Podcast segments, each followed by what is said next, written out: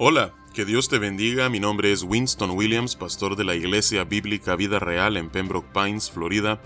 Bienvenidos a otro episodio de Vida Devocional, un ministerio de la Iglesia Bíblica Vida Real, cuya misión es sembrar la verdad de la palabra de Dios en los corazones de los hombres y cosechar vidas nuevas para el reino de Dios. Para más información puedes visitar nuestra página web www.ibvidareal.org o seguirnos en nuestra página de Facebook en arroba ibvidareal.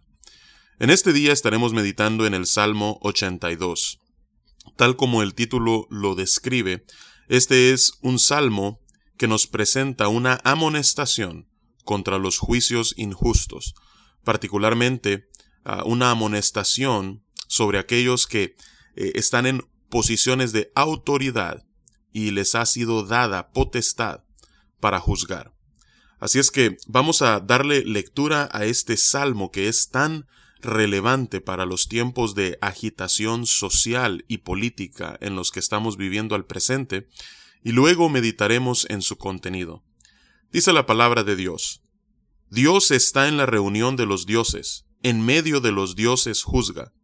¿Hasta cuándo juzgaréis injustamente y aceptaréis las personas de los impíos?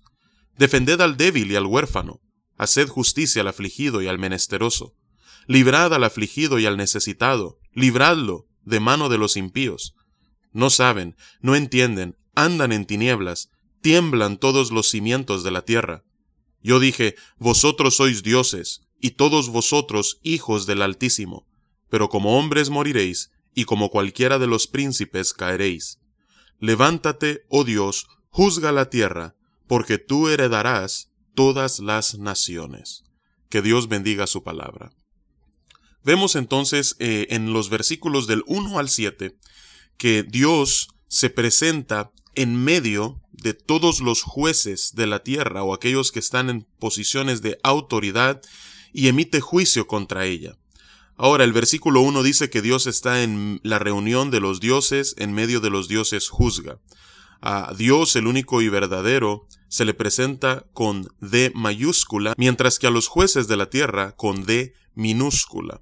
Ahora, ¿cómo sabemos que aquí está hablando acerca de eh, hombres y no de demonios, ni ángeles, ni ningún otro tipo de ser que no sea humano? Porque en Juan capítulo 10, Jesús mismo interpreta este salmo como una referencia a hombres comunes y corrientes a quienes Dios les ha dado potestad para representarlo a Él en juicio a la humanidad.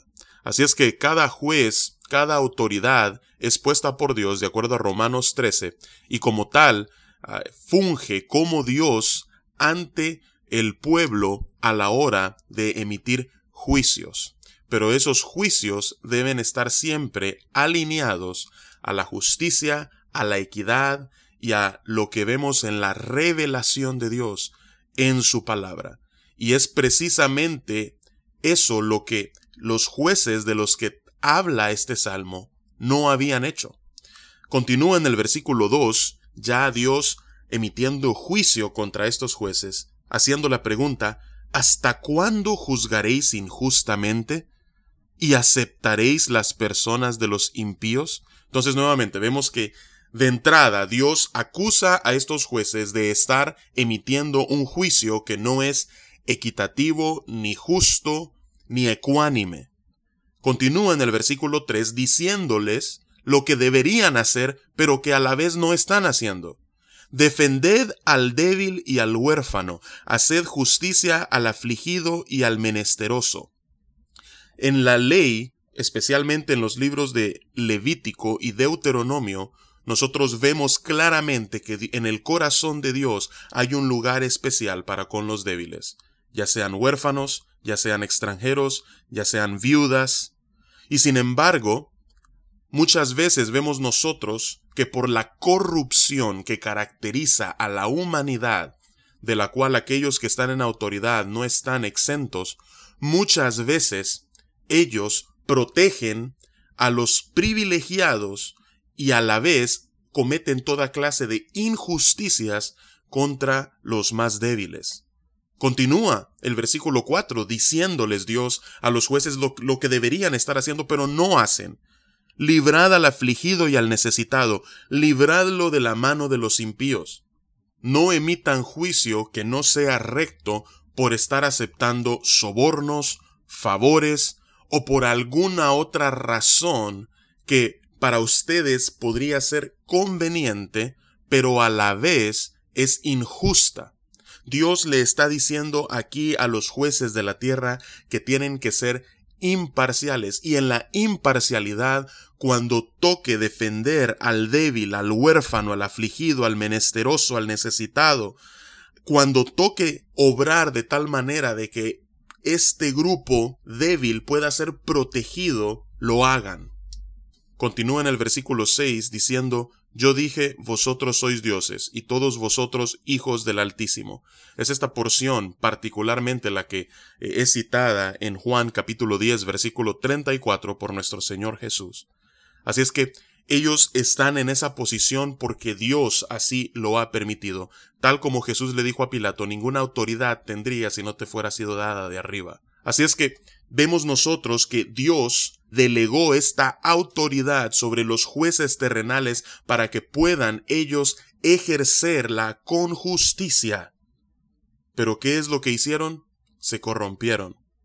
Es a eso a lo que se refiere el versículo 5 cuando dice, no saben, no entienden, andan en tinieblas, tiemblan todos los cimientos de la tierra a causa de ello.